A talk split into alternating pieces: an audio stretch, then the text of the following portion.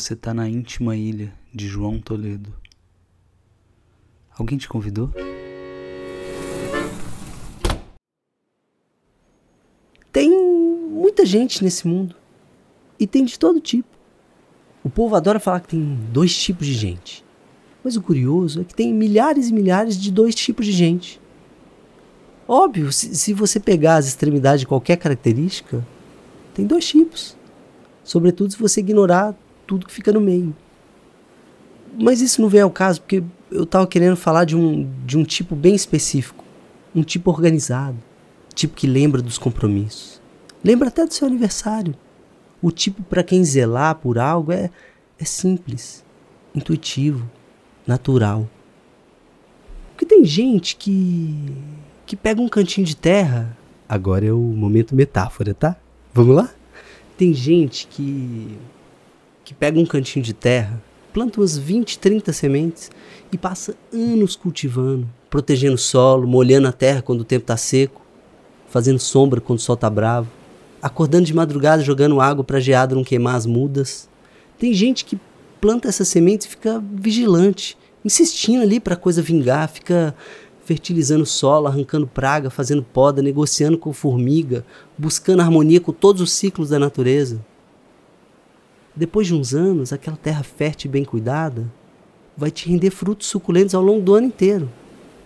E as plantinhas serão árvores, resilientes, confiáveis. Elas vão ficar ao seu lado por décadas, fazendo sombra no calor, barrando vento e chuva na tempestade, impedindo a erosão do solo, te acolhendo, te alimentando, embelezando seu pequeno bosque, segurando todo tipo de tranco. Eu, eu não sei se dá para chamar de inveja que eu sinto por essas pessoas. Quer dizer, dá sim, é inveja mesmo. É, é, é como um bolo de admiração com cobertura de inveja. Uma cerejinha de inveja assim em cima. Mas é uma invejinha bem docinha, de quem ama. Se eu invejo, obviamente é porque eu sou diferente. Bem diferente desse povo maravilhoso que tem agenda, que que sabe o que vai fazer na quarta-feira daqui duas semanas. Eu não. Eu não sei o que eu vou fazer nas próximas horas. Para ser sincero, não sei nem o que eu estou fazendo agora. Mas tudo bem. Em parte eu, eu me aceito. Eu vou improvisando, eu vou dando um jeito. Só que o meu plantio é de outro tipo. Eu sinto que eu saí pela vida plantando sementes sem, sem método, sem pensar duas vezes, sem estratégia, planejamento e sem entender as consequências do plantio, sem pensar na responsabilidade. Eu acho, eu acho que talvez eu nem conseguia enxergar que plantar podia implicar em qualquer responsabilidade extra. Só sair por aí espalhando semente, excitado pela novidade das minhas andanças. Encontrei cada cada exemplar especial, cada espécie exemplar, cada planta rara, exótica, fascinante, inebriante, eu me apaixonei por sementes e mudas de todos os biomas. Espalhei por toda parte. Acontece que eu eu sempre segui em frente. E na empolgação do que vinha pela frente, eu esquecia completamente de olhar para trás, de cuidar. Nunca dei conta de ficar regando ou protegendo minhas mudas. Nunca assumi de verdade esse compromisso. Tudo bem, eu pensava. Um amigo não pode cobrar nada. E Cada um dá o que pode. Eu preciso admitir que, de maneira geral, eu ainda resisto a assumir responsabilidades. Devia ter lido O Pequeno Príncipe mais cedo na infância. Quem sabe não, não teria introjetado essa noção de que a gente é responsável por, por tudo aquilo que a gente cativa. Esse trecho é, é mais bonito no livro, mas a ideia é essa. É mais ou menos essa aí. E o pior é que, infelizmente, eu acredito nela para mim, cativou, levou. Tanto acredito que eu concluo ser um amigo meio bosta, displicente, relapso. Eu não mantenho contato, se eu respondo é com atraso, esqueço aniversário, não chamo para sair, não compro lembrancinha em viagem, nem planejo viagem para fazer junto, nem dou emprego. Tem horas que eu tenho achado mais prudente parar de cativar do que ficar criando vínculos e largando por aí. Ao sabor do vento, esses, esses brotinhos de amizade. Sou só eu? Ou todo mundo se enfia numa caverna da própria ilha a partir dos trinta e poucos? Será que a distância dos amigos é, é, é uma característica de uma nova fase da vida, com mais compromisso? Ou, ou será que é só resultado de um ambiente econômico tão desfavorável que ninguém pode se dar ao luxo de gastar seu principal ativo, que é o tempo, com meros amigos, abdicando aí de uma produtividade em tempo integral? Ter amigos não paga as contas, afinal. Para que conversar com um amigo se eu, se eu posso pegar mais um job? Será que o colega de trabalho é o novo amigo? Ou será que sempre foi e eu só percebi porque eu estou desempregado? Será que o regime capitalista também mercantilizou a amizade? Será que tudo bem enxergar um amigo como um, um ativo com potencial de lucro? Será? Eu tenho muitas dúvidas. Mas para essa última aí a resposta é não. E se você está na dúvida, é provável que você não tenha amigos, só investimentos. Seja como for, eu ainda acredito na amizade, a despeito dos meus constantes descuidos. Retomando aqui a metáfora, eu, eu olho para a quantidade de coisa que eu plantei ao longo dos anos, eu percebo que eu sempre cativei e andei. Eu fingi que não era comigo, deixei o serviço pela metade. Nunca foi intencional minha displicência, eu, eu, eu não queria ser assim, de largar minhas paixões espalhadas por todo canto. Não à toa eu invejo meu avesso, o sujeito disponível, atencioso. É um pouco da minha natureza isso de sair saltando de coisa em coisa sem concluir nada, abrindo abas e mais abas que talvez eu nunca mais consiga fechar. O leque é tão grande que às vezes eu nem me dou conta de que tem abas sumindo. É claro que muitas dessas plantinhas já murcharam, teve semente que nem chegou a germinar. E pouca coisa prosperou sem um cuidado vigilante, atencioso. Do jeito que eu falo, é, fica parecendo que eu sou um eremita no deserto, mais isolado que um astronauta em Marte. Mas eu até, eu até tenho amigos verdadeiros, íntimos, com quem eu me sinto completamente à vontade na sombra da nossa árvore. Para minha sorte, nem toda semente morre fácil. Acho que a grande maioria, nessa minha metáfora aqui, é abacate que é uma árvore que nasce e cresce querendo você ou não. A fertilidade da semente do abacate não tem paralelo nesse mundo. Pode cair numa jarra de ácido que ela vai brotar. Provavelmente.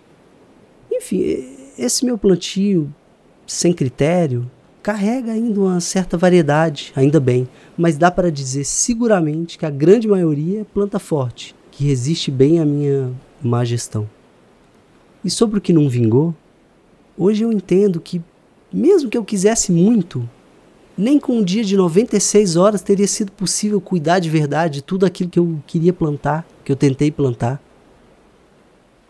Acho que as redes sociais, para muita gente, permitem a ilusão do bosque impossível das mil amizades, mas a real é que todo mundo tem muito mais conhecido, colega e falso amigo. Que a amizade real, ela não brota igual cogumelo na bosta. A amizade real tem uma natureza meio mágica, insondável, mas é um milagre lento. Plantar é a parte fácil. Ela precisa de tempo para se estabelecer, para maturar. Não que cogumelo de bosta não tenha uma natureza mágica. Ele certamente tem. Eu posso atestar isso porque eu experimentei. Mas a amizade verdadeira é uma árvore. É uma árvore. Mesmo que cresça num ritmo, digamos, acima da média, e que prospere com pouco insumo e cuidado precário, feito um abacateiro, qualquer planta leva um bom tempo para para enrijecer o tronco, espalhar raízes, abrir a copa, florir. É uma árvore. Não pode se alastrar com a facilidade de um fungo. Então, apesar desse meu jeito, ou talvez até em função dele, eu, eu, eu posso dizer que eu me orgulho de não estar sozinho, de, de, de ter chegado aqui com amigos. Eu me orgulho de tudo nesse bosque que sobreviveu às intempéries da vida. E olha que não foram poucas. Claro que tem aí as, as frustrações de relações que a gente deixa morrer, e eu certamente tenho mais disso do que eu gosto de admitir.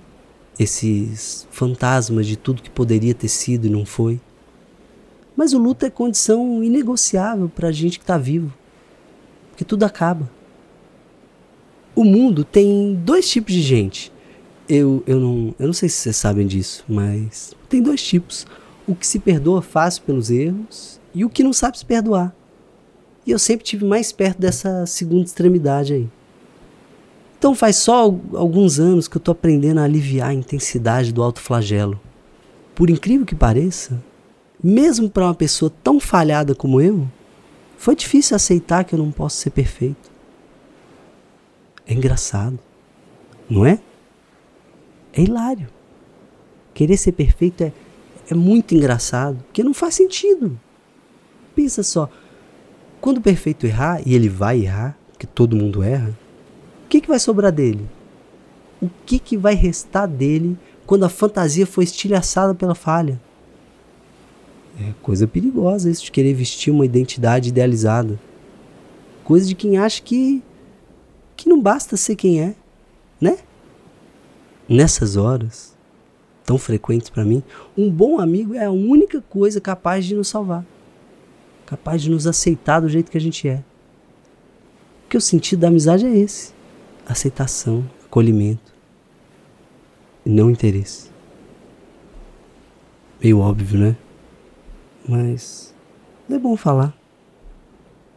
É bom falar. De vez em quando, o, os frutos que eu tenho para colher estão distantes, em outra cidade, outro estado, outro país. Nem sempre eles estão ao meu alcance na época certa do ano. Eu tento não não ficar sofrendo muito com isso, porque. Primeiro, porque eu já sofro demais com a variedade incrível de coisa, mas principalmente porque um bom amigo é aquele que em cinco minutos justifica cinco anos de saudade. Teve um, teve um estudo recente nos Estados Unidos que revelou que entre 1990 e 2022 quintuplicou o número de americanos que afirmam não ter nenhum amigo próximo. Nenhum foi de 3% para 15% a quantidade de gente que declara isso. Num fenômeno que estão chamando por lá de recessão da amizade. Quer dizer, é, isso é a tradução do que estão chamando por lá. Por lá, lá é outra coisa. Eu não sei como está a situação no Brasil, mas eu, eu não apostaria numa estatística muito contrastante. Zero amigos é. Zero amigos é meio pouco, na minha opinião. Mas zero Zero, é, zero pelo menos é um número fácil de administrar. Não precisa de rega, de poda, de adubo, de zelo. Não tem presente de aniversário, não tem velório de parente, não tem, não tem que decorar o nome dos pais, dos pets, não precisa ouvir desabafo com bafo de cigarro e cachaça.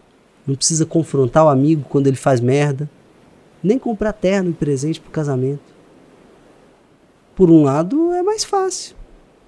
Sendo que a única desvantagem, a única é que talvez não faça mais sentido viver. A única coisa que muda é que a vida não faz mais sentido, né? Tem estudos que sugerem que não ter nenhum amigo próximo equivale a fumar 15 cigarros por dia. Como chegar nesse cálculo? Eu não faço a menor ideia. Mas parece que tem um, muita pesquisa que meio que corrobora essa noção. Pelo jeito, a solidão faz mal para a saúde. Quem diria? Quem diria?